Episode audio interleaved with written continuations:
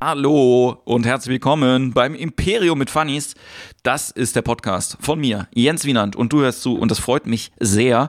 Wir sind ja, wieder da, wieder auf Sendung und ich äh, ja, nutze jetzt einfach die aktuelle Zeit, die aktuellen Geschehnisse ein bisschen, um mit Leuten zu quatschen, mit denen ich lange nicht mehr gequatscht habe oder generell viel zu selten quatsche und Ihr könnt dabei zuhören, bevor wir zur aktuellen Folge kommen. Äh, zwei, drei Worte zur aktuellen Situation hier in Mannheim und Sachen, die hier jetzt gerade äh, auch passiert sind. Ähm, wir schreiben den Donnerstag, den äh, 19. März. Ähm, es ist äh, alles, was Gastronomie angeht, aktuell wegen Corona ähm, zu. Und äh, ja, dann äh, schaut man einfach, dass man sich irgendwie anders über Wasser hält im Moment mit äh, eben Dingen wie dem hier, diesem Podcast. Und wenn euch das gefällt, dann teilt das gerne, erzählt es anderen Leuten. Ähm, das ist immer ganz, ganz wichtig, dass man auch so ein bisschen Rückmeldung kriegt. Schreibt mir gerne auf Instagram oder Facebook. Und äh, wenn euch das so gut gefällt, dass ihr sagt, hey, das war jetzt eine unterhaltsame Stunde und ähm, generell irgendwie auch die anderen Folgen fand ich ganz gut oder alles das, was die, dieser Jens Wiener macht, finde ich gut, dann könnt ihr das supporten. Gerne bei Patreon unter patreon.com slash Jens Wienand. Genau, das ist alles, was mit mir zu tun hat. Aber ähm, es soll nicht nur um mich heute gehen, sondern auch um meinen großartigen Talkgast. Ich freue mich sehr, dass er Zeit gefunden hat. Christian Ritter ist äh, der gute Mann und das Gespräch ging von Mannheim nach Berlin. Wir haben über alles Mögliche geredet. Christian ist Poetry Slammer und äh, Bühnenautor und Veranstalter. Ähm, was das für Challenges mit sich bringt für uns in nächster Zeit, aber auch wie man dahin gekommen ist und äh, übers Schreiben generell reden wir ein bisschen. Ich freue mich sehr, es war ein tolles Gespräch und wenn es euch äh, genauso begeistert hat, dann folgt auch Christian äh, gerne auf den sozialen Netzwerken. Das ist immer ganz super, wenn die Leute auch mal ein Feedback irgendwie kriegen, woher ihr die gefunden habt. Mir hat es auf jeden Fall Spaß gemacht. Ich hoffe euch auch jetzt ganz viel Spaß mit der aktuellen Folge und dem Gespräch mit Christian Ritter.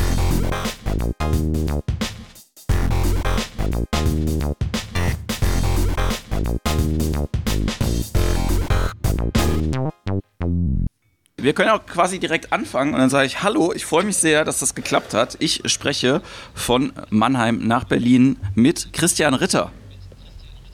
Hello. Hello. Ich freue mich mega. Du äh, hockst äh, auch äh, daheim im Moment, wie äh, so viele andere. Deswegen hat das jetzt irgendwie funktioniert. Und ähm, ist ja jetzt auch nicht der erste Podcast, bei dem du jetzt zu Gast bist in den letzten Tagen, ne? Und wird wahrscheinlich auch nicht der letzte sein. Ähm, es ist tatsächlich der erste, der jetzt ähm, in, in der Krise aufgezeichnet wird. Ein anderer, der kommt nächste Woche, den haben wir schon vor längerer Zeit gemacht. Aber du bist heute mein erster von drei Terminen. Wow. Ich bin jetzt pro professioneller Podcast-Gast. Ja, man, das, das, ist gut. Es gibt auch so Leute irgendwie in der, in der, deutschen Prominenz, die sich vor allen Dingen von Talkshow zu Talkshow hecheln, ohne jemals selbst Eigenleistung zu bringen. Vielleicht kann das ja noch was werden. Ja. Genau das ist jetzt mein neues Berufsziel. Ähm, das ist jetzt für die Hörer uninteressant, aber das, dein Bild ist weg. Ah. Eigentlich haben wir ja auch gesagt, wir, wir gucken uns bei ja, Skype an. Mal. Oder ist das jetzt ein psychologischer Trick, Nein, um mich hier nicht, überhaupt nicht. Müsste unter Druck zu setzen? Nein, nee, nee. Na, bist jetzt schwarz. da bin ich ah, wieder. jetzt. Ah, sehr gut. Hallo. Hallo. Hallo. Jetzt, hab, jetzt haben wir Verzögerung. Ich, ich, hatte diese Situation schon mal, als, als ich mal bei Wer wird Millionär im Auswahlverfahren war, äh, skypen, ohne dass man den anderen sieht. Und da war das bewusst so, um dich total unter Druck zu setzen.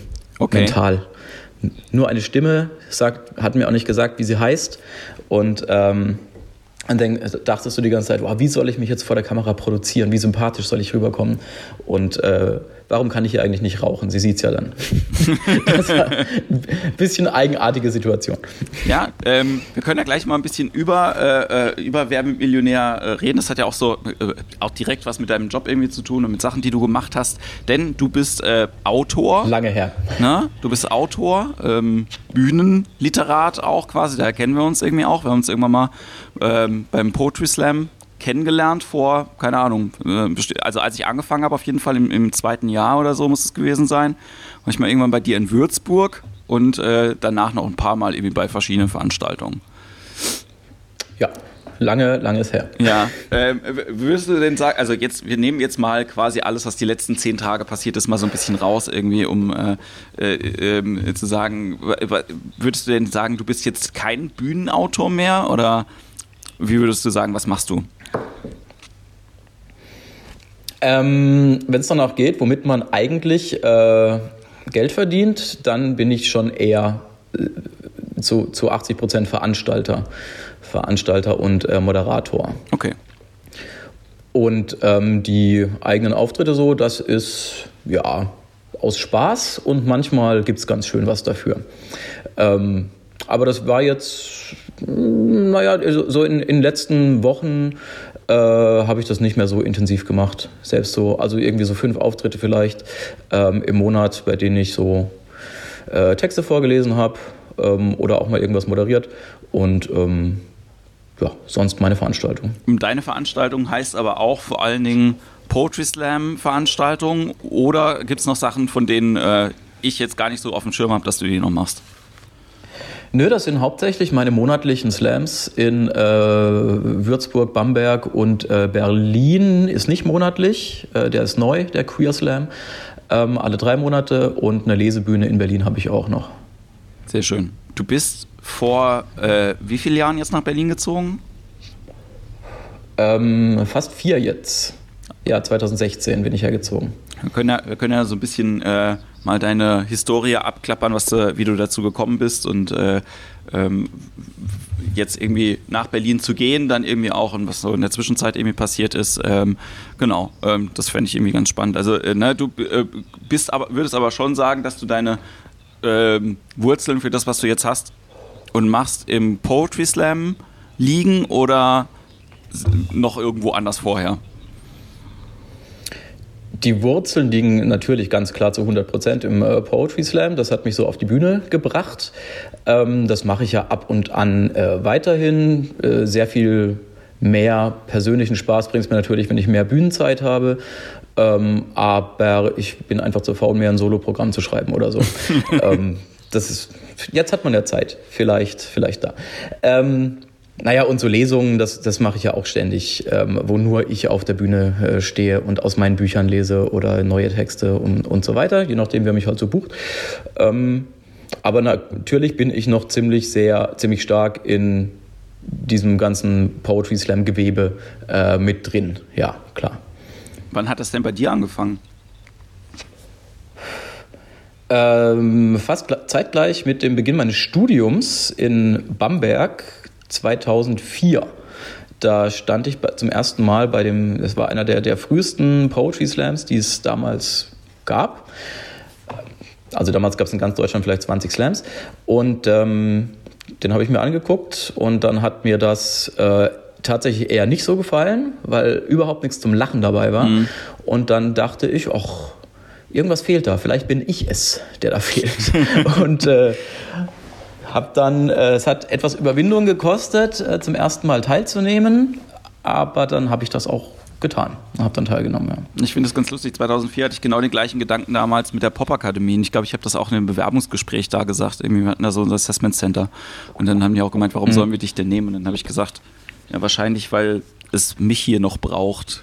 das fand ich, irgendwie ganz, fand ich irgendwie ganz gut. Und dann, also, dann bist du ja 16 Jahre jetzt irgendwie schon quasi in dem ganzen äh, Kladderadatsch irgendwie mit dabei, hast quasi hier äh, den, den, den ganzen, äh, die ganze Veränderung irgendwie auch mitgekriegt, die die Szene irgendwie durchgemacht hat so in den letzten Jahren. Also ich meine, ich, ich war, ich bin dazu gekommen 2010, glaube ich, so als Aktiver und ähm, aber habe mich ja auch dann aus dem aktiven Slam-Geschehen so ein bisschen rausgezogen, irgendwie über die letzten zwei, drei Jahre gar nicht mal wegen den Veranstaltungen, weil die fand ich eigentlich immer ganz schön, sondern eher so, weil ich auch gemerkt habe, ne, ich werde jetzt dieses Jahr 40, das ist dann irgendwie auch so ein, so ein Alter, ich, sag jetzt mal so, ne, noch, noch mehr äh, 19-jährige Mädchen, die mir erzählen, ähm, wie sie die Welt verändern möchten nach ihrem Philosophiestudium, hätte ich, glaube ich, einfach nicht ausgehalten. Das war dann irgendwann, war dann irgendwann ein bisschen ich, anstrengend. Ich wusste, ich wusste gar nicht, dass du äh, so viel älter bist als ich.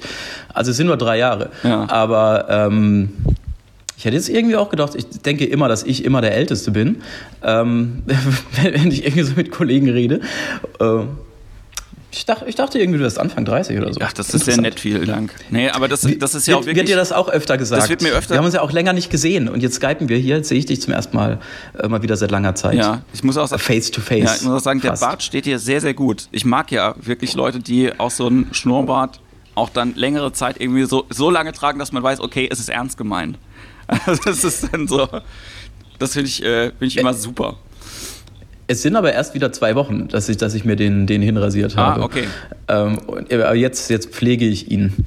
Es äh, ist jetzt gerade auch ganz gut, äh, so für das sich, sich täglich für sich selbst hübsch machen Ja. und für Leute, äh, mit, mit, mit denen man äh, Video-Calls führt oder so. Ähm, dass man sich dann alle zwei Tage oder so wenigstens äh, rasiert und, und, sich, und sich mal ein Hemd anzieht ähm, und äh, sich zurecht macht, auch wenn man nicht das Haus verlässt. Das ist äh, aber auch wichtig. Ich habe ähm, ähm, heute Morgen was gelesen, was Maxi Stettenbauer äh, gepostet hat, eben auch gerade, damit man nicht durchdreht, eben wenn man jetzt so in Isolation ist. Und der erste Punkt ist, zieh dir was an. Ja, und ich habe jetzt Ja. eben auch gerade noch geduscht, irgendwie, bevor wir uns äh, jetzt hier äh, Video terminiert haben. Einfach auch, weil ich glaube, Ich das ist auch. auch einfach wichtig, sich äh, nicht gehen zu lassen irgendwie. Ja, so um sich selber kümmern ist eben, äh, da gehört das auch dazu einfach. Ja. Aber äh, lass, Ja, also die, die Verwahrlosung ähm, möglichst weit hinausschieben und ähm, vielleicht, wenn es möglich ist, an, äh, an, an diesen neuen Tagesrhythmus, den man jetzt vielleicht hat, schon, vielleicht schon gefunden hat, vielleicht noch finden wird, ähm, festhalten. Ja. ja. Aber ähm, also dementsprechend hast du ja dann äh, relativ, ähm, relativ jung auch angefangen, dich dann auf die Bühne zu stellen. Ne? Also jetzt nicht zumindest viel älter als die Leute, die jetzt äh, anfangen. U20er war es noch nicht, aber dann zumindest schon so, äh, ja, ein bisschen, äh, ich sag jetzt mal, mach mal kurz. Ja. Ich denke, 21 müsste ich da gewesen sein. Ja, also ganz knapp, ne? So. Ähm, und ich glaube, das ist ein gutes Alter, um so, sich so reinzusneaken und reinzuschnuppern. Aber hattest du, was war denn der Plan in dem, in dem, äh, in der Zeit, wo du angefangen hast? Oder hast du dann irgendwie fertig studiert? Ja, tatsächlich. Äh, ähm, Es gab keinen Plan. Äh, Das hat sich eigentlich weiterhin so durchgezogen. Ich äh, gehe tatsächlich relativ planlos nach wie vor durchs Leben und rutsche so von einem ins andere. Und ähm, ja, das, so könnte man meine Karriere beschreiben, sogenannte Karriere. Äh, es war ja ziemlich zu Anfang meines Studiums damals. Äh, das ging ja auch eine Zeit lang. Ich habe 13 Semester studiert und stand dann die ganze Zeit über auch parallel auf äh, Poetry Slam Bühnen, hauptsächlich seltener anderen Bühnen ähm, und manchmal auch viel häufiger, als ich halt in die Uni gegangen bin. Gab so Semester, da hatte ich, habe ich es mir so hingelegt, dass ich quasi nur einen Tag die Woche Uni hatte und die restlichen vier Tage heftigst auf äh, Deutschland-Tour war und überall aufgetreten bin, wo man mich auftreten ließ. Ja, von äh, 20 Poetry Slams am Anfang in ganz Deutschland, als du angefangen hast, sind wir ja dann irgendwann hochgeschnellt auf, ich weiß gar nicht, wie viele es jetzt aktuell irgendwie sind. Ich schätze mal um die 500 regelmäßige sein, ja. Slams, die irgendwo stattfinden, plus irgendwie noch irgendwelche Extratermine. Äh, ne? Jeder, jeder äh, Wa- Waldenwiesengemeinde hat irgendwie einen Poetry Slam, die äh, unterschiedlich äh, professionell agieren, auch in der Veranstaltung Richtig. oder eben auch im äh, der äh, Line-Up-Auswahl. Ich glaube, das macht auch den größten Unterschied irgendwie, äh, obwohl es ja ein offener Wettbewerb ist ja, und das äh, Line-Up ja nicht ausgewählt werden sollte, aber es ist ja heutzutage dann doch eher einfach ein Ja. äh, Veranstaltungsformat, äh, ähnlich Mixed-Shows oder anderen äh, äh, Shows, wo du quasi zumindest als Veranstalter weißt, was für Namen du äh, bringen musst, damit das auch fürs Publikum eine durchgehend positive Erfahrung ist, um das jetzt mal so zu sagen. Genau, das ist die äh, organisatorische Aufgabe, die große ähm, davor. Bevor, wenn man zu Hause sitzt und äh, sich überlegt, wer, welche, ich lade mir immer sechs Leute ein zu all meinen ähm, regulären Veranstaltungen, äh, was passt da zusammen, was ergänzt sich gut äh, und so weiter. Das, ja. Wie, wie hältst du denn den Überblick über die äh, Leute, die neu dazukommen? Also das ist so, äh, wenn man selber nicht mehr so viel tourt, war das irgendwie so mein Hauptproblemchen irgendwie, dass ich gar nicht mehr irgendwie so Gefühl, das Gefühl hatte, ich bin so am Puls der Zeit, wer denn jetzt aktuell irgendwie auch dabei ist. Das ist halt teilweise auch wirklich so, dass ähm, also zumindest irgendwie als ich dann angefangen hatte, waren halt Leute dann relativ schnell auch öfter mal auf ganz vielen Slams, weil die auch einfach zwar erst frisch angefangen hatten, aber einfach drei knaller Texte irgendwie dabei hatten und äh, die sind dann ein Jahr lang durchgereicht worden. Aber bis die dann quasi bei so einer äh, Veranstaltung, die halt selber äh, mit jemandem, von jemandem aufgesetzt wird, der selber gar nicht so viel tourt, da war es dann irgendwie ein bisschen schwieriger. So, wie machst du das denn? Ähm, es ist richtig, äh, wenn man äh, selbst, also ich halte mich ja eher so in, in dieser Best-of-Riege jetzt auf und treffe da nicht mehr so viel junges Gemüse, die jetzt irgendwie seit äh, einem Jahr erst auf der Bühne stehen, es sei denn, das sind jetzt die, die großen kommenden Superstars. Ähm, man tauscht sich ja natürlich aus mit, mit KollegInnen, ähm, die auch veranstalten und die woanders das Booking machen und fragt da auch gelegentlich mal nach, äh, hast du irgendwie neue, neue Entdeckungen, wen könntest du denn empfehlen, wenn man gerade so am Booking sitzt. Und außerdem, auch wenn ich jetzt aktiv nicht mehr an deutschen Meisterschaften teilnehme, manchmal so als Moderator oder ich bin einfach da als Veranstalter, dann ist das ja quasi auch ähm, ein, ein schöner ähm, ein schönes Casting so nebenbei. Ähm, wenn man sich da dann die Besten anschaut, die auch im Laufe des Jahres so dazugekommen sind und da dann auch kennenlernen ja.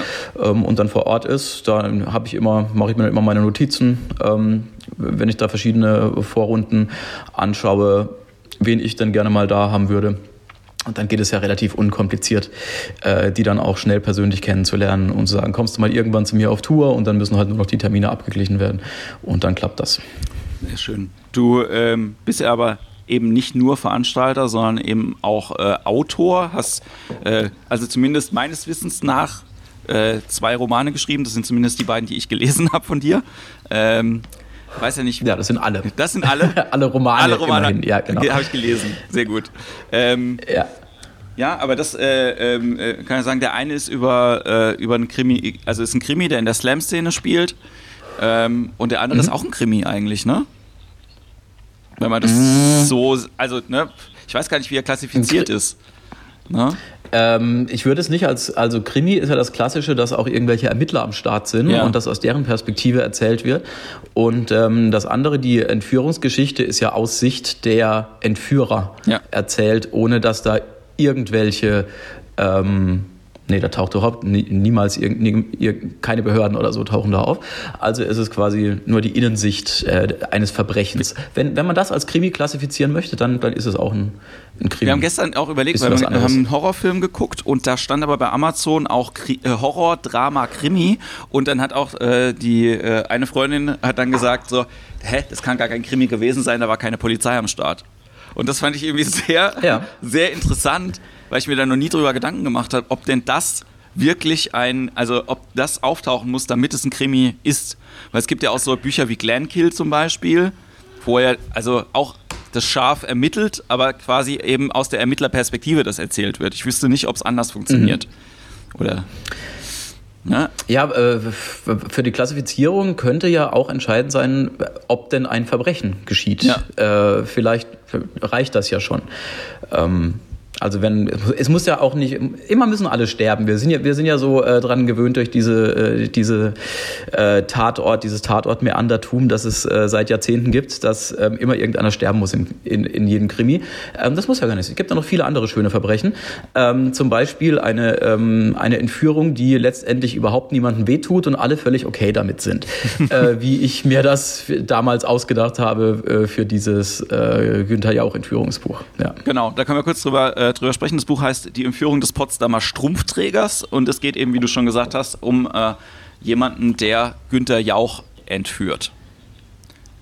Mhm.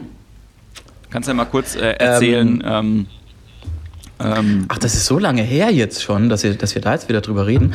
Äh, es ist geschrieben ähm, aus der Sicht eines Hardcore Wer wird Millionär äh, Zuschauers und Fans, ähm, dessen Interesse auch für die persönliche Figur äh, Günther ja auch weit äh, über das normale Interesse, über das normale Maß hinausgeht, ähm, der aber vor allem äh, für sich als Lebensplan entschieden hat, dass er einmal äh, Kandidat in der Sendung sein möchte und da natürlich die Millionen mitnehmen, weil er denkt, er ist der schlauste Mensch der Welt. Ja. Ähm, das klappt dann nicht. Ähm, und als Plan B sozusagen denkt er, ja, warum äh, entführe ich denn nicht Günther Jauch und erpresse dann eine Million von RTL. Das ist mehr oder weniger der Plot. Ja. Ja, und damit, damit habe ich auch schon die erste Hälfte des Buches jetzt gespoilert. Die zweite Hälfte ist dann, klappt es denn oder nicht? Ja. Aber es ist, ähm, also äh, man hat ja eben gerade schon am Anfang von äh, unserem Gespräch, äh, ne, bei dir selber auch ist, äh, warst du denn mal so, äh, wer Millionär obsessiv irgendwie oder wie bist du auf die Idee gekommen? Das äh, damals zu machen? Ich, ich, kam auf die Idee, weil, weil ich mich da mal als Kandidat ja beworben hatte und dann in diesem Auswahlverfahren drin war, nicht in die Sendung gekommen bin. Und eigentlich ist das äh, genau das Weiterspinnen, ähm, ja, ab da, ab, ab, dem, ab dem persönlichen Erleben von mir dachte ich, wie könnte es denn jetzt weitergehen? Ähm, und so war das weiter ja, einfach weitergedacht. Die Fantasie-Weiterauslebung äh, des, äh, des Traumes, da locker eine Million mitzunehmen. Ja, ich kann ja, ich, ich war ja mal selber in einer Quizshow, äh, hab da ja auch. Ja, das kam mir gerade. Du hast, was hast du für ein Wort gesagt? Das Katze. Katze, 30.000 Euro. Genau, so ungefähr war das dann auch. Nein, also die ganze, äh, ich war bei ähm, Gefragt gejagt und das war, ähm, mhm. wir, wir, hatten, also ich hatte einmal Glück, dass ich äh, mega die Brains irgendwie bei mir im Team gehabt habe. Du kennst die Leute ja vorher nicht. Und das zweite Glück war ja. einfach, dass ähm, das äh, die vorletzte oder letzte Aufzeichnung von der Staffel war und vor und die hatten einfach noch Produktionsbudget und deswegen waren die Angebote, die die Jäger gemacht haben, wesentlich höher als die immer in der Sendung sind. Also da kam halt viel Gutes zusammen. Ne? Ich weiß nicht, ob du die Folge so gesehen, gesehen, hast. Ich habe ja quasi äh, 4000 Euro in der Schnellradrunde erspielt und habe mir dann mhm. für 1000 Euro eine Sicherheitsstufe gekauft, hätte aber auf 100.000 hochgehen können. Und auf 100 warst du der Letzte? Du warst der Letzte. Ich war der ne? Vorletzte. Und es waren, es waren schon zwei drin, danach kam noch eine. Und es war so, dass ich gedacht habe, so, ey, es sind jetzt schon 100.000 im Pott, da will ich auf jeden Fall mit. Ja, also so mhm. und die anderen, die waren halt so ein bisschen risikofreudiger und so, aber für mich war das da, da hatte ich gerade irgendwie, da war ich, im, ich sag jetzt mal, in noch einer schlechten finanzielleren Verfassung, als ich jetzt gerade bin, ja. Ähm, das war halt schon, also mega krass so und äh, das hat natürlich dann irgendwie viel gemacht und äh, im Endeffekt haben wir dann, ich glaube, 130.000 äh, erspielt gehabt, irgendwie zusammen. Also ich bin dann mit äh, 32.000 irgendwie nach Hause gegangen. Das war. Und aber du, du ähm, bereust das jetzt nicht, dass es auch 200.000 nee, hätten überhaupt nicht sein können? Weil das Ding ist halt irgendwie, selbst wenn ich noch mehr Geld gehabt hätte, irgendwie aus dem Gewinn, so, äh, ich habe hab ja einen äh, guten Steuerberater, den äh, du äh, ja auch persönlich kennst. Ja? Und, und die. Ich, ich, schätze, du redest von meinem Steuerberater. Ja, okay, von dann haben wir den gemeinsam. Ähm, aber auf jeden Fall, die, äh, die Sache ist halt, ähm, ich hätte ja quasi den, den, Gewinn, weil ich den durch Eigenleistung erspielt habe, irgendwie versteuern müssen. Das heißt also, ich hatte ein bisschen Geld auf dem Konto und war aber auch gleichzeitig in der Lage, halt das erste Mal alle meine Schulden abzubezahlen plus Investitionen zu machen. Und dann habe ich einfach ein bisschen, also mehr Geld ausgegeben, als ich es normalerweise gemacht hätte irgendwie in dem Jahr. So, es war dann noch ein bisschen was übrig, aber es war dann einfach ein cooles Jahr. So, und ich habe da eine T-Shirt-Firma in den Sand gesetzt, aber auch eine Bahncard 100 gekauft. Also es hat sich so irgendwie die Waagschale gehalten von Entscheidungen, die gut waren, Entscheidungen, die blöd waren. Und äh, ich bereue da nichts davon. Das ist irgendwie alles, ja, äh, alles gut. Und zwar viel äh, Invest in ähm, dieses, oh, ich muss jetzt Sachen hier in Mannheim ausprobieren, warum klappt denn das nicht? Und zum Beispiel Werbung schalten für 3000 Euro in der Tageszeitung, wo ich dann auch gemerkt habe, okay, das bringt für meine Veranstaltung hier gar nichts. Aber ah. damit habe ich es aus dem System raus. Es ärgert mich jetzt auch nicht unbedingt. Ja, so Sachen sind halt dann irgendwie auch ganz gut, wenn sowas irgendwie mal da ist, so mit, äh, hm. mit, äh, mit Geld. Was hättest du denn mit der Million gemacht?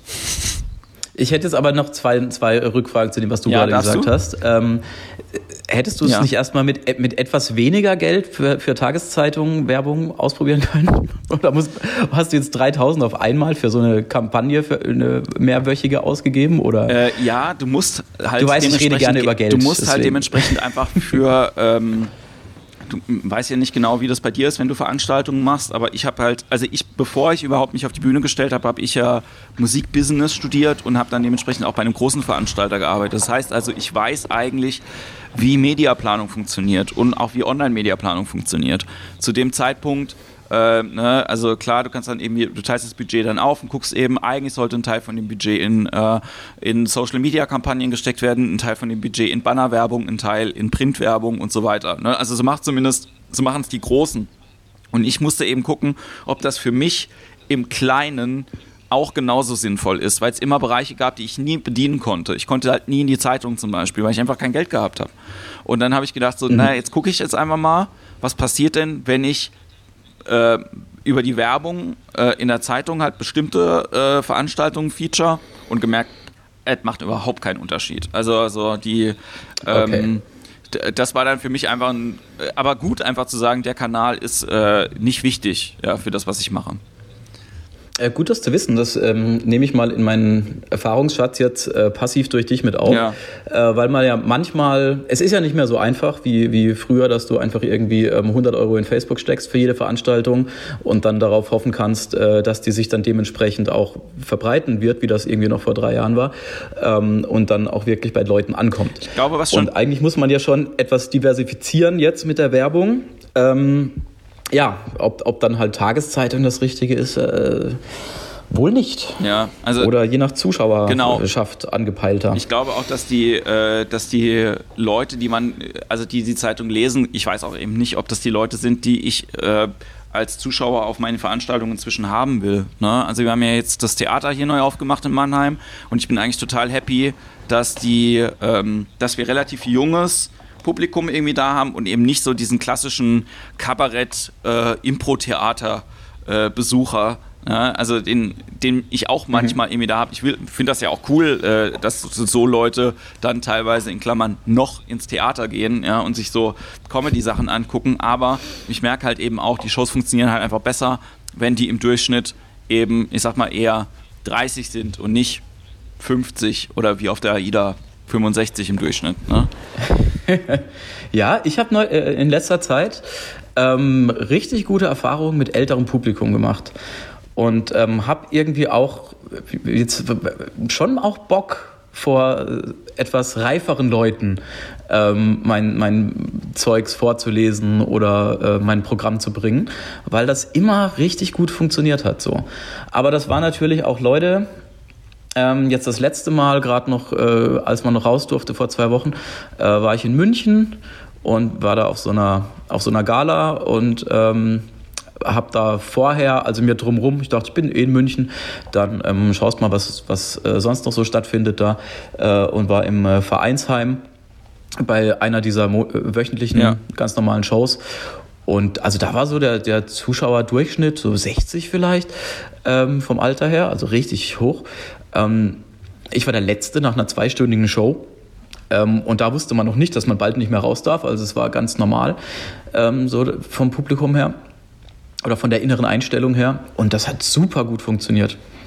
Und da dachte ich, ach, das hätte ich gerne, gerne öfter irgendwie. Vielleicht bin ich doch so der Kabarett-Typ, wo, wo, oder der Kabarett-Ladentyp, wovor ich mich eigentlich immer äh, irgendwie etwas verwahrt habe. Das kann ich mir aber bei dir ganz gut vorstellen, auch weil deine ähm, Texte selbst und die, die Vortragsweise, man merkt halt, dass da was mit Köpfchen halt irgendwie auch drin ist und muss sich jetzt aber trotzdem nicht die ganze Zeit, ich sag jetzt mal, ähm, wie das äh, äh, mit, so, mit so schwerer Poesie zum Beispiel oft der Fall ist, so, äh, äh, so denken, ah, ich muss mich da jetzt mit dem ganzen Kopf irgendwie reinlegen, um zu verstehen, was da jetzt gerade irgendwie passiert. Ja, so. Und trotzdem ist es so, mhm. dass, äh, und das äh, merke ich ja auch, zum Beispiel ähm, habe ich auf der AIDA ähm, die Resonanz bei, äh, ich habe auch so, so einen Leseabend da gemacht in einem kleineren Kreis, der hat von der Publikumsreaktion viel besser funktioniert als jetzt zum Beispiel die große Show ähm, wo halt irgendwie dann die Leute dann teilweise beim Stand-up irritiert sind ähm, und dann gar nicht wissen, wovon du redest, halt einfach, weil der Altersunterschied so groß ist. Ja? So, also das ist dann schon,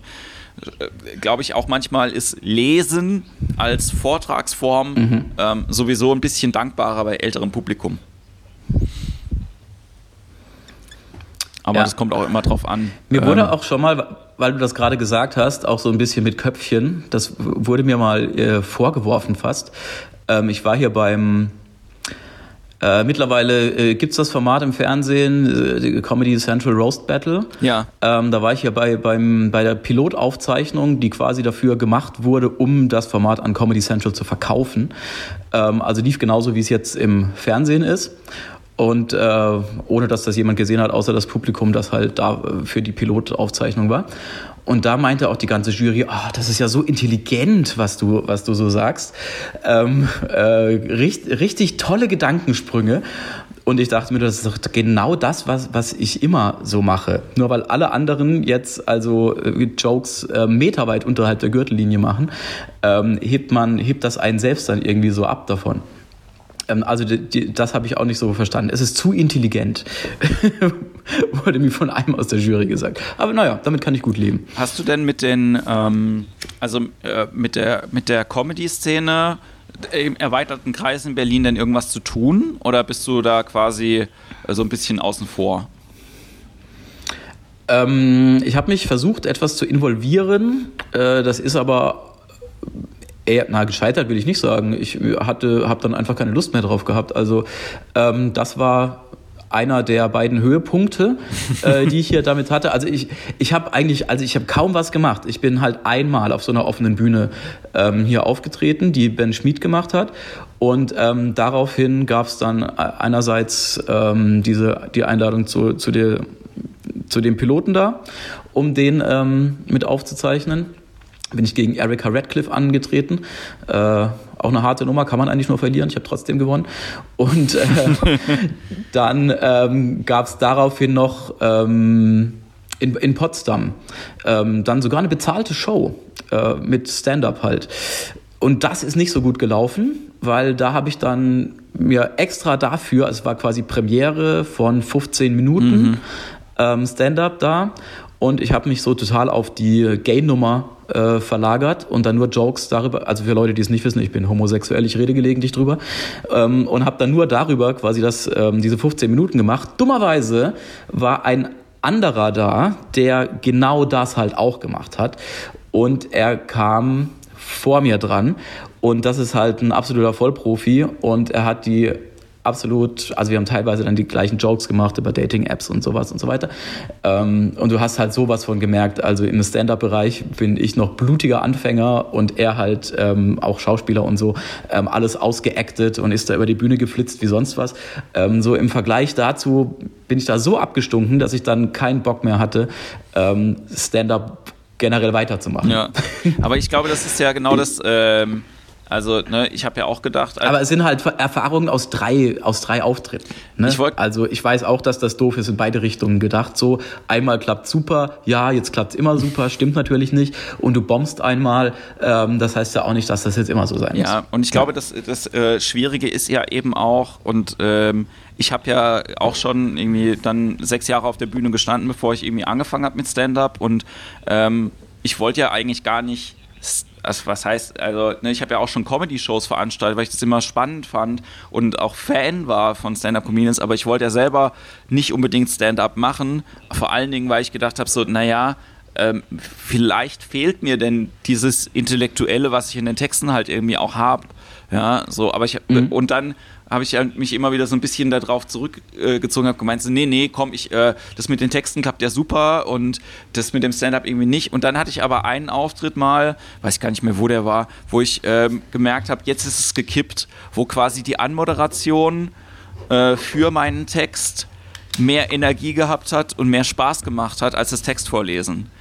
Und dann habe ich auch gemerkt, so, okay, das ja. ist jetzt, also jetzt ist der Sprung groß genug, aber natürlich irgendwie fällst du auch bei, also fällst ja mit beiden Sachen immer wieder auf die Fresse. Nur hast du die Möglichkeit beim, glaube ich, beim, beim Poetry Slam oder wenn du halt irgendwie mit, mit, mit dem Lesetext auf der Bühne stehst, noch eher, ähm, ich sag jetzt mal, kopfmäßig nochmal dran zu gehen und nochmal strukturierter zu gucken, wo kann ich das jetzt halt irgendwie machen, wohingegen bei Stand-Up die Stellschrauben ja eben nicht nur der Text sind, sondern halt irgendwie es tausend Stellschrauben gibt, an denen du halt irgendwie dann basteln kannst und musst und dann halt irgendwie selbst, wenn du weißt, ey, das Ding klappt eigentlich jedes Mal, das ist jedes, also ne, da ist jeder, jeder Gag hat halt irgendwie eine Reaktion aus dem Publikum, kann es dann trotzdem sein, dass halt irgendwie die Leute an dem Tag ich mache immer das AIDA-Beispiel, ne, dass du halt gegen die, gegen die kalte Suppe antreten musst und dann halt irgendwie das eine Restaurant zu voll war und die Leute deswegen schlechte Laune hatten und dann halt einfach sagen, nee, interessiert mich jetzt nicht. Ja, da habe ich jetzt einfach, möchte jetzt nicht über diesen Pimmelwitz mhm. lachen. Ja, so.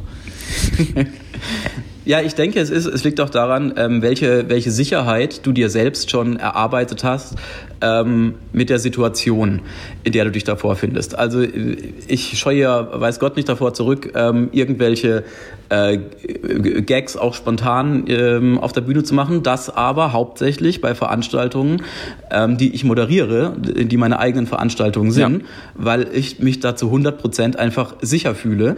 Und wenn dann irgendein, irgendein intendierter Lacher mal nicht ankommt, dann ist das mit dem Nachsatz, dem Thematisieren dessen, naja, also ich fand's lustig, lustig, äh, dann ist das halt der Lacher. Ja. Ähm, quasi. Und äh, wenn du auf so einer Stand-up-Bühne stehst und die, die Erwartungshaltung auf dich trifft, dass du jetzt also ziemlich, ziemlich das Gleiche irgendwie auch machen musst wie alle anderen, ähm, das ist das, womit ich mich da ein bisschen schwer tue. Und es liegt auch an der, auch, es liegt komischerweise daran, dass man steht. Für mich so. ähm, wenn ich genau das Gleiche mache, exakt die gleichen Gags erzähle, ähm, wenn ich währenddessen bei einer Lesung an einem Tisch sitze, ähm, dann erzähle ich auch mal fünf Minuten lang ähm, so äh, Anekdoten vor mich hin oder, oder was man sonst so in einem, in einem Stand-up-Set machen würde, ähm, weil ich ja auch genau weiß, okay, wenn das jetzt nicht so gut ankommt, ich lese ja gleich eh den nächsten Text und der funktioniert. Ähm, und das ist halt auch dieses, äh, dieses Sicherheitsbett, ja. äh, das man da hat. Ja, also man muss es vielleicht auch nur, nur viel, viel öfter machen, um dann auch zu wissen, ja, was, was zieht, was kommt an und so weiter. Und dann kann man auch mal mit dieser Sicherheit, naja, aber was man sonst sich eh mal vorgaukelt, das Publikum war heute ja schlecht drauf, ich war ja super, ähm, das dann, dann auch in dem Bereich entwickeln. Ich glaube gerade, dass die, ähm, aber wenn du ne, seit 16 Jahren halt schon bestimmte Sachen eben auch machst, natürlich hat man dann immer noch äh, einfach auch die Möglichkeit, wenn ich jetzt, wenn du jetzt ein Soloprogramm irgendwie schreibst, dann hast du ja die Möglichkeit, da alles in dem Programm auch zu machen, aber man limitiert sich manchmal eben auch selbst, weil man halt eben sagt so, oh ja, ähm, ne, ich weiß gar nicht, ob ich das jetzt machen kann, weil eventuell passt das dann nicht oder das kann irgendwie nicht dann verkauft werden oder es passt dann irgendwie nicht in die anderen Sachen, die ich bis jetzt irgendwie äh, mache. Ich hatte jetzt gerade zum Beispiel das äh, selber ich würde sagen, so, ich bin wirklich ein guter Impro-Spieler. Ne? Also ich spiele wirklich gut Impro-Theater und ich habe jetzt neulich was gemacht, das hab, da habe ich eigentlich immer die ganze Zeit so ein bisschen Angst davor gehabt, ähm, dass ich das Publikum gefragt habe, wer hat denn von euch noch nie Impro-Theater gesehen? Und dann ging ein paar Hände hoch und ich gemeint, und wer von euch hätte denn Bock, mit mir was zusammen auf der Bühne zu machen? Und dann habe ich quasi ein Mädchen mhm. auf die Bühne geholt und habe mit der 15 Minuten eine Szene gespielt. Und das hat sehr viel Spaß gemacht. Und es war echt cool und hat auch gut funktioniert. Die Lacher waren auch da und es war wirklich, wirklich gut. Und dann habe ich danach echt lange überlegt, so, Alter, warum habe ich denn da jetzt erstmal zehn Jahre gewartet, bis ich das jetzt gemacht habe? Und warum ja. hat denn da, also warum bin ich denn so dumm und mache das nicht in meiner Soloshow halt irgendwie. Ne? Es wäre ja und wahrscheinlich mhm. einfach immer aus so pragmatischen Gründen wie, na, dann müsste ich ja ein zweites Headset bestellen, ja, oder äh, ne, so, also so total schwachsinnige Sachen eigentlich, die gar nichts mit der Kunst zu tun haben, sondern eher immer so im, Au im Äußeren liegen, ja, wo man halt immer sagt so, na, hm, ist außerhalb von meiner Komfortzone, bla bla bla. Und ich glaube, das ist genauso wie du sagst, ne, es funktioniert total gut, wenn ich jetzt irgendwie sitze und einen Tisch vor mir habe, ja, mhm. dann, äh, dann funktioniert das aber wenn ich jetzt alleine da stehe mit dem Mikrofon, ich glaube auch, das ist einfach so ein, so ein Umgewöhnen manchmal von den, äh, von den Umständen und man muss es einfach ausprobieren. Ne? Jetzt ist dein Kopfhörer rausgefallen. Jetzt mal, aber nur einer. Ich, hör, ich habe hab dich noch halb gehört.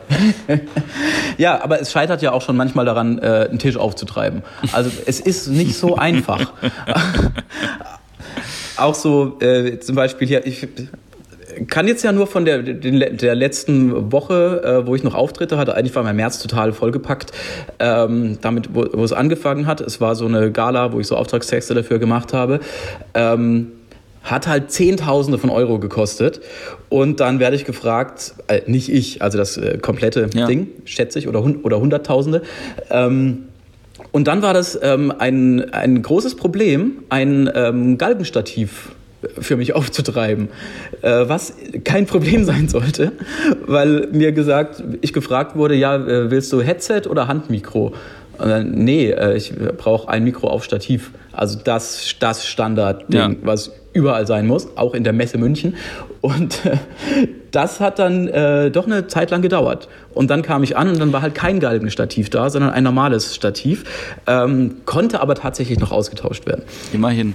Ich frage mich auch manchmal ja. generell, wenn Leute sowas planen, wenn Leute sich die, ähm, also auch professionell damit auseinandersetzen, wer denn die Berater halt davon auch sind oder was denn die, äh, was denn derer Meinung ja, nach meistens keine dort Berater. passieren soll. Mein Lieblingsbeispiel dafür ist immer, äh, sind Kongresssäle in Hotels oder auch in ganzen Kongresszentren, die nur darauf ausgerichtet sind, dass Leute irgendwo sitzen und jemand vorne steht und redet. Im Prinzip genau das gleiche, was im Theater halt irgendwie passiert.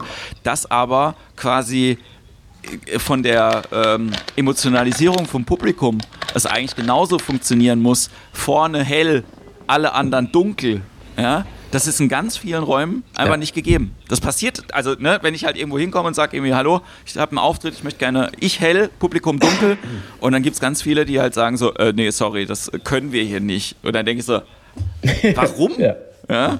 Das ist doch, also das sollte doch Kern und Basis sein von dem, was hier passiert. Nee, ähm. Äh, ja, ähm, oder, also mir macht es ja auch am meisten Spaß, über Sachen äh, zu reden, die, die nicht funktionieren.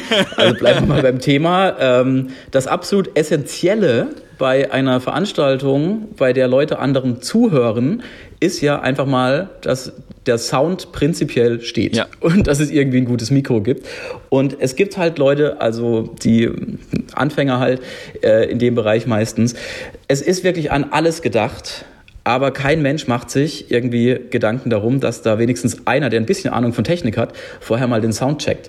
Also das habe ich in früheren Zeiten ähm, auch oft einfach erlebt, äh, dass da ein Catering sondergleichen irgendwie im Backstage aufgefahren wurde, ähm, aber du dann halt irgendwie ein, äh, ein Grundrauschen in den Boxen hast oder, oder sonst irgendwelche Tonprobleme, ähm, das niemand irgendwie beseitigen kann.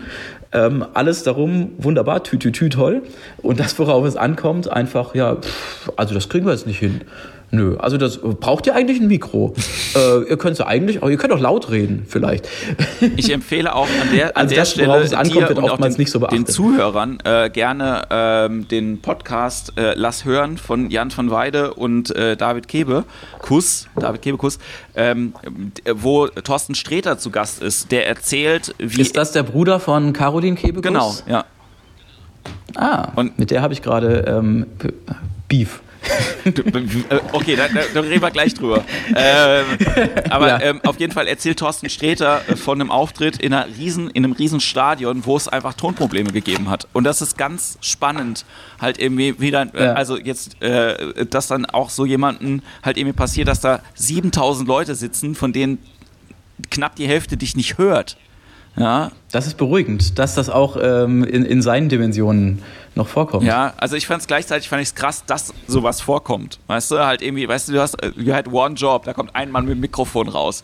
Das muss man hören. Ja, genau. So, und dann äh, funktioniert, das, äh, funktioniert das nicht. Ähm, ja. Warum hast du äh, Beef mit äh, Caroline Kebekus? es ist etwas übertrieben.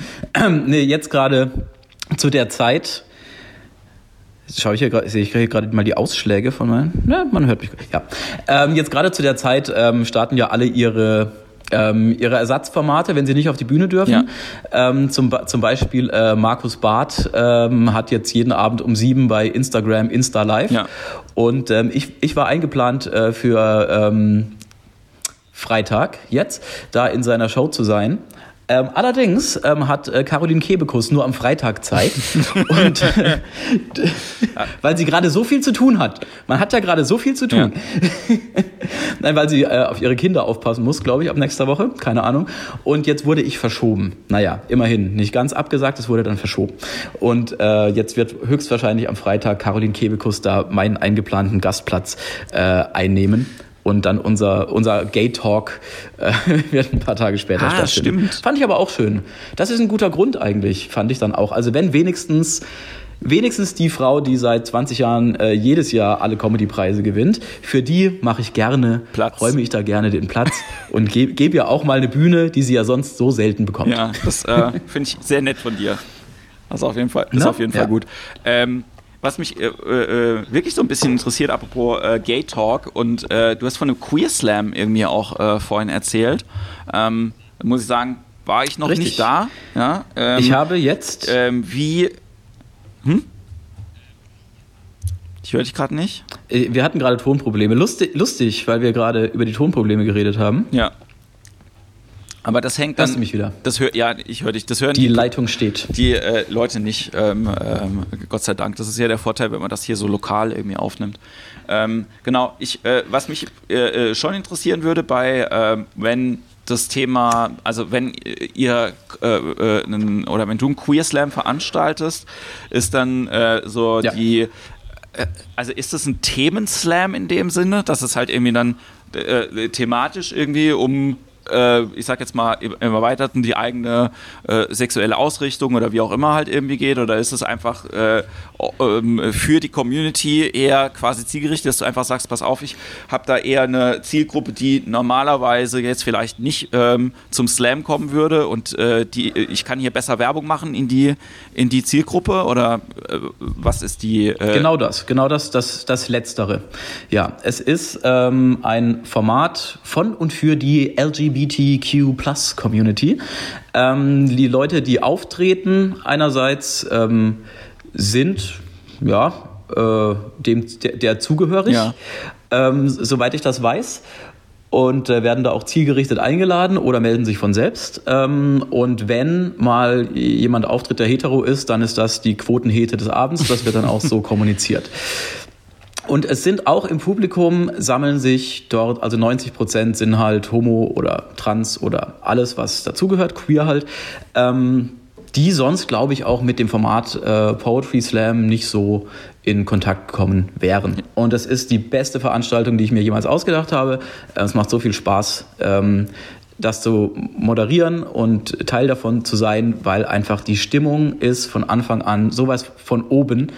Ähm, jedes Mal jetzt, ich hatte jetzt vier, vier Ausgaben, glaube ich. Ja.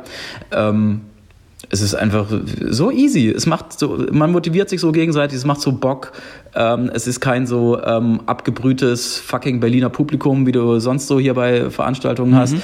Ähm, die denken, oh ja, komm, ey, bespaße mich mal. Ich hätte heute ja auch äh, 5000 andere Möglichkeiten gehabt, in der Stadt was zu erleben, ähm, was ja auch stimmt. Äh, nö, es freuen sich da alle total drauf, weil es ja auch so selten ist. Es ist nur alle drei Monate. Und ähm, bisher war das super. Und da ist auch die Verbindung zu Comedy ein bisschen, ähm, weil ich schon ab äh, Ausgabe 1 äh, es ausprobiert habe als Featured Artist, also einer, der außerhalb des Wettbewerbs auftritt und ein bisschen Programm macht, ähm, Comedians zu nehmen.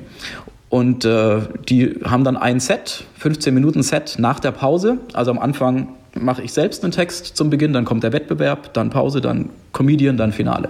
Das ist so äh, der Aufbau. Und das funktioniert ganz, ganz toll.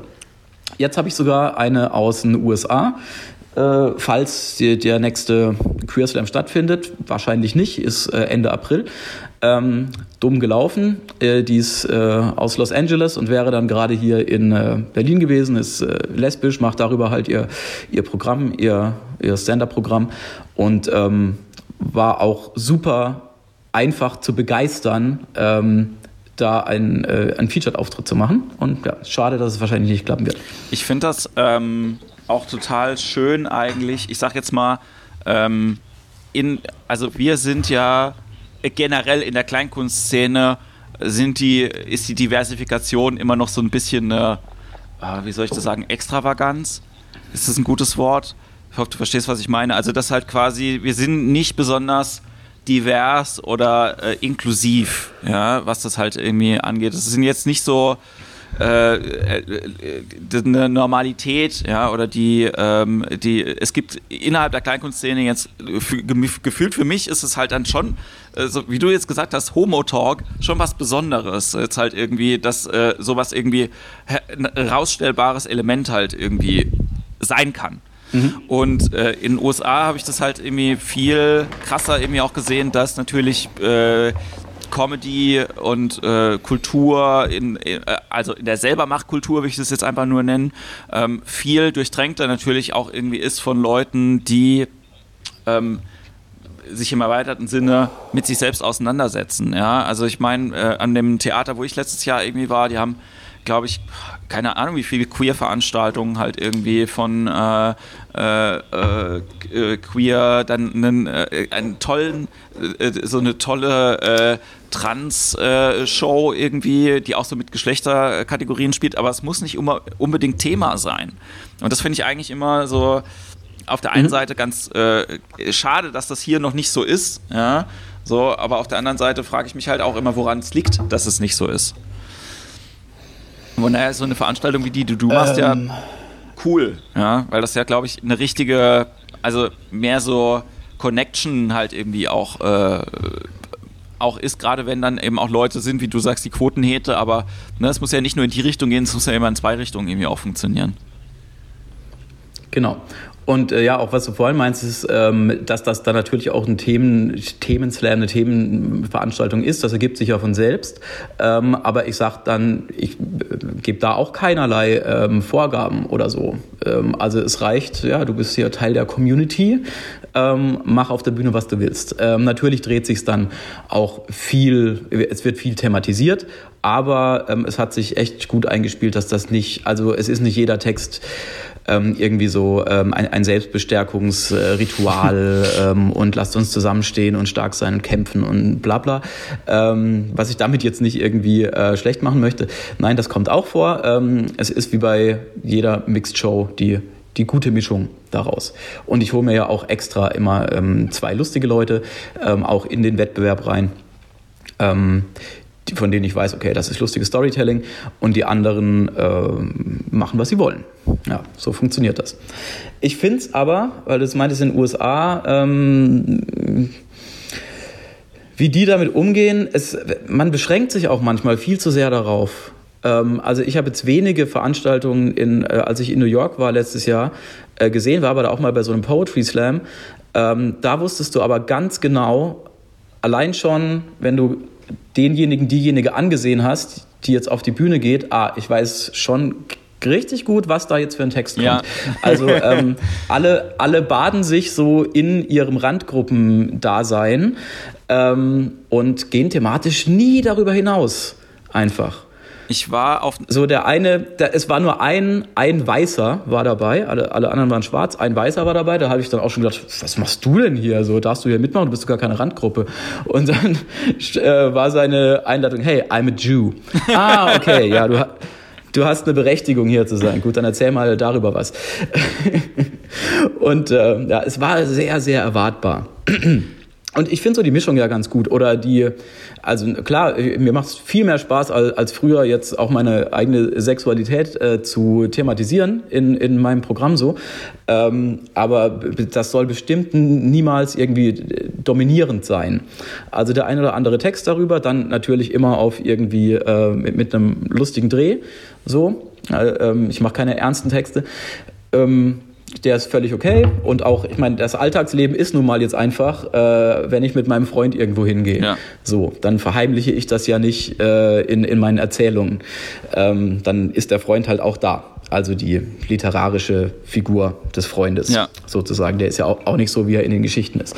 Ähm, also ja auch ja, ein, ein Stück Normalisierung. So.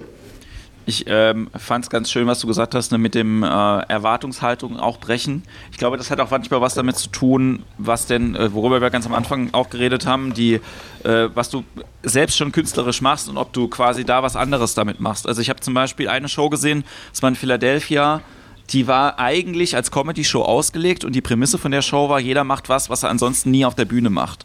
Also ähm, da hat zum Beispiel eine ähm, Poetry Slammerin hat getanzt, ein Stand-Up-Comedian hat einen Storytelling-Text vorgelesen, ein äh, Impro-Spieler hat einen äh, Song auf der Gitarre gespielt und das war, also, ne, könnte sehr lustig sein.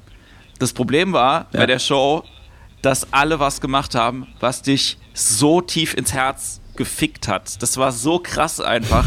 Dieser Text, den der, der, äh, den der Comedian gemacht hat, der redet, glaube ich, auch auf der Bühne normalerweise halt über, äh, über sein Schwulsein und äh, wie er quasi damit umgeht. Und der Text war aber darüber, wie er seinen ersten, seine erste große Liebe, seinen ersten Freund bei einem tödlichen Autounfall verloren hat. Und das saßen echt alle oh. da und haben geheult.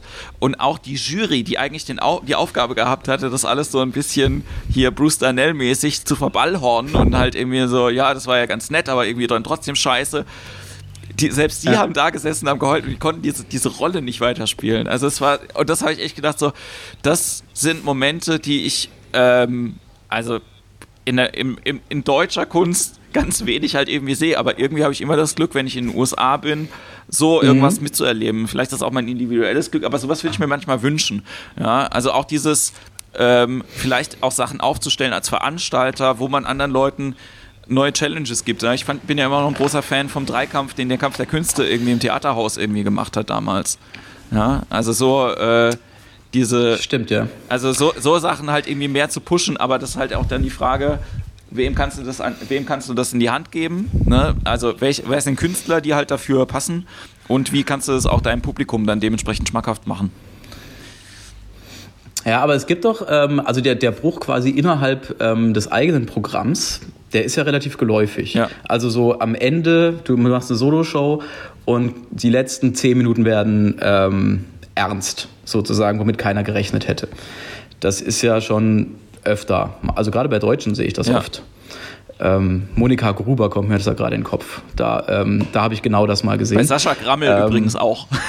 da war ich bei letzte Show, wo ja, es mir so aufgefallen ist. Wir könnten noch 50 mehr aufzäh ja. aufzählen wahrscheinlich.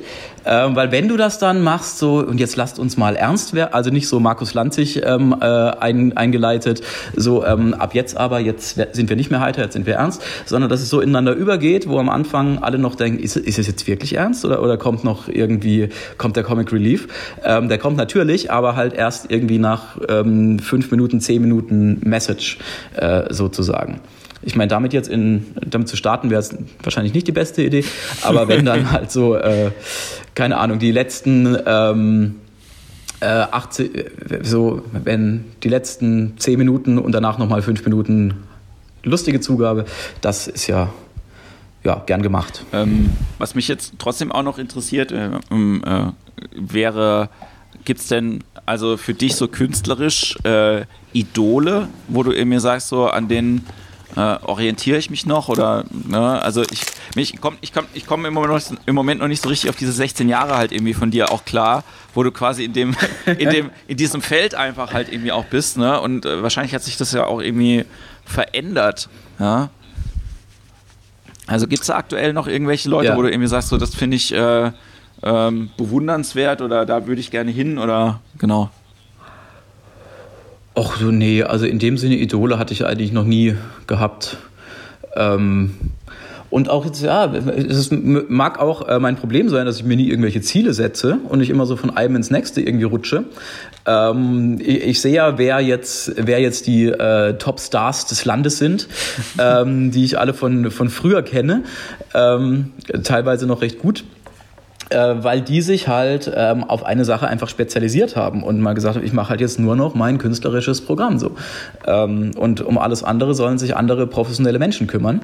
Ähm, ich habe halt weiterhin gerne meine irgendwie drei, vier verschiedenen Standbeine und äh, schreibe dann mal ein Buch wieder, wenn ich äh, Lust dazu habe und äh, trete dann wieder mehr auf, wenn ich Lust dazu habe ähm, oder denke mir neue Veranstaltungen aus, wenn ich Lust dazu habe. Und ähm, dann kannst du ja auch das eine nicht so hardcore-mäßig irgendwie machen. Also ich bin mir sehr sicher, dass ich irgendwann mal noch eine größere Popularität auch äh, im künstlerischen Bereich äh, erlangen werde, als ich die jetzt gerade habe, die schon ganz okay ist eigentlich. Ähm, ich weiß aber noch nicht, womit. Das wird sich zeigen. Das äh, finde ich sehr sympathisch, weil mir das ganz oft mm, also einige Leute finden das immer total toll und ein paar, aber auch gerade wenn du halt irgendwie im Business mit Leuten halt irgendwie redest, dann fragen die immer, ja, aber was ist das denn, was du machst? Was ist denn genau deine ähm, dein, äh, äh, dein Unique Selling Point. Dein Beritt. Ja, oder deine, ähm, ja. äh, deine das, wo du richtig super drin bist, ja, oder damit äh, willst du dich unbedingt präsentieren. Und das äh, geht es mir genauso wie dir. Ja? Mir machen halt so viele Sachen irgendwie Spaß und ich würde mich, glaube ich, auch, also äh, manchmal denke ich, ist es die Angst, quasi die, äh, alles in eine Waagschale zu werfen und dann damit eventuell zu scheitern.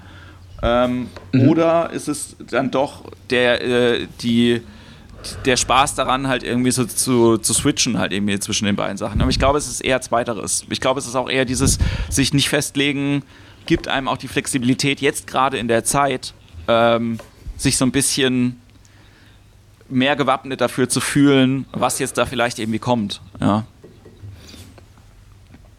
ja wenn wir irgendwann wieder im September auf die Bühne dürfen. Vielleicht, wer weiß es schon. Oder eben äh, auf andere, äh, ja, andere Art und Weise irgendwie äh, miteinander ab sofort äh, umgehen. Ich glaube, das ist eher so das Spannende auch. Ne? Also wie der Umgang miteinander auch sein wird, gesellschaftlich. Ja? Mhm. Und mit uns als Künstlern. Aber es ist, äh, ich finde es äh, total schön. Hast du denn ein Buch aktuell in der, in der Planung, was du schreiben magst? Ähm, ich bin relativ unzielgerichtet momentan noch. Ich habe ähm, glücklicherweise ähm, erst im Januar ein äh, Romanprojekt angefangen. Ich dachte nach wie lange ist der Strumpfträger her? Sieben Jahre. Ähm, danach könnte ich vielleicht mal wieder einen Roman schreiben.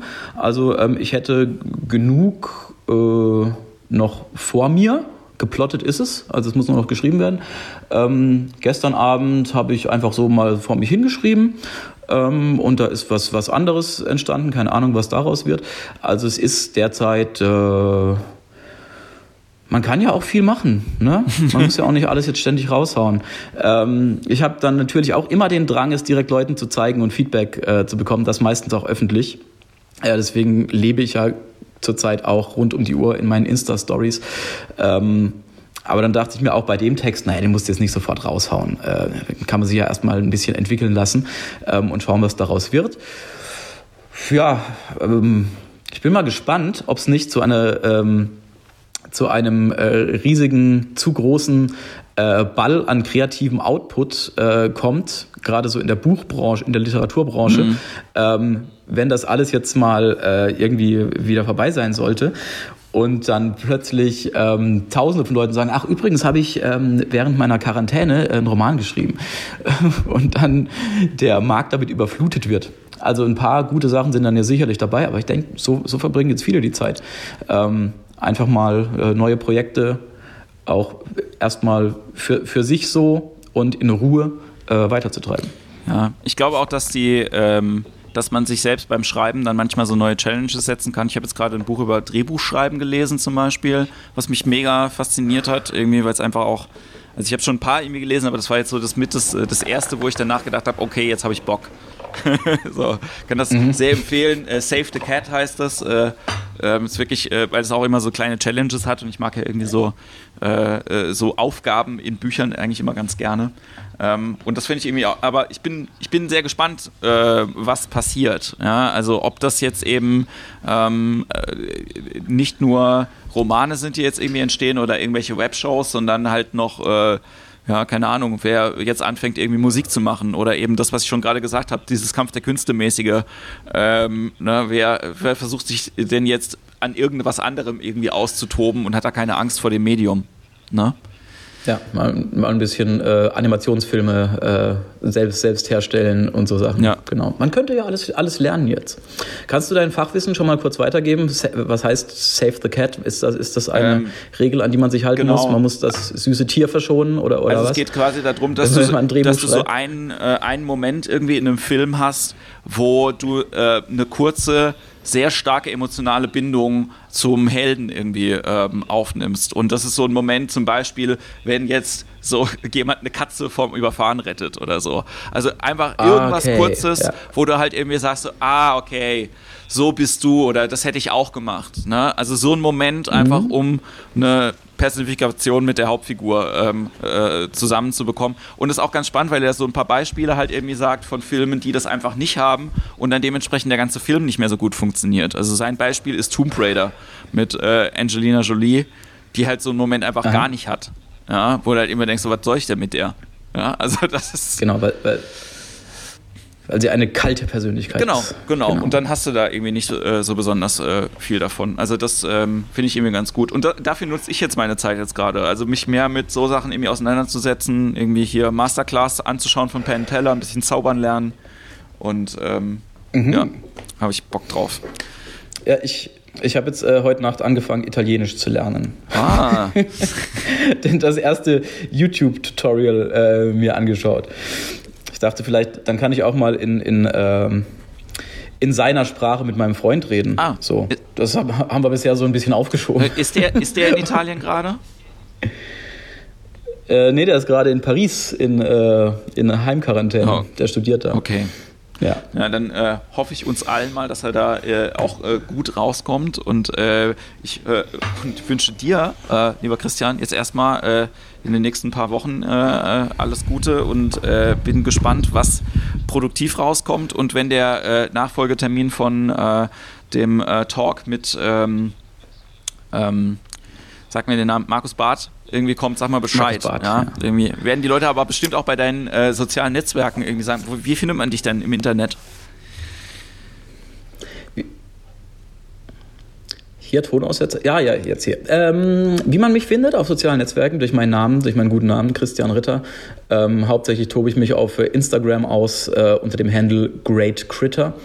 Ähm, und Twitter, Facebook, da bin ich, da bin ich unterwegs. Ja. Sehr schön. Checkt äh, Christian aus. Vielen Dank dir für äh, das Gespräch. Vielen Dank euch fürs Zuhören und wir hören uns bald wieder. Danke dir. Ja, und äh, ich höre, vielleicht sehen wir uns mal wieder, wenn ich in äh, Berlin wäre. Wäre nicht äh, schön. Na?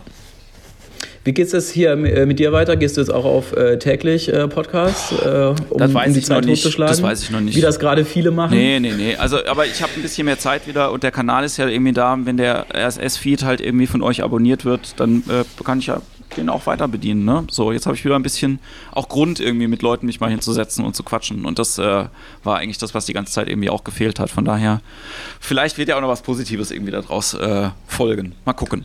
Ne? Ja, es war, es war sehr angenehm, diese Stunde mit dir zu Ja. reden. Vielen Dank. Vielen Dank dir und äh, vielen Dank euch fürs Zuhören und bis bald. Ciao.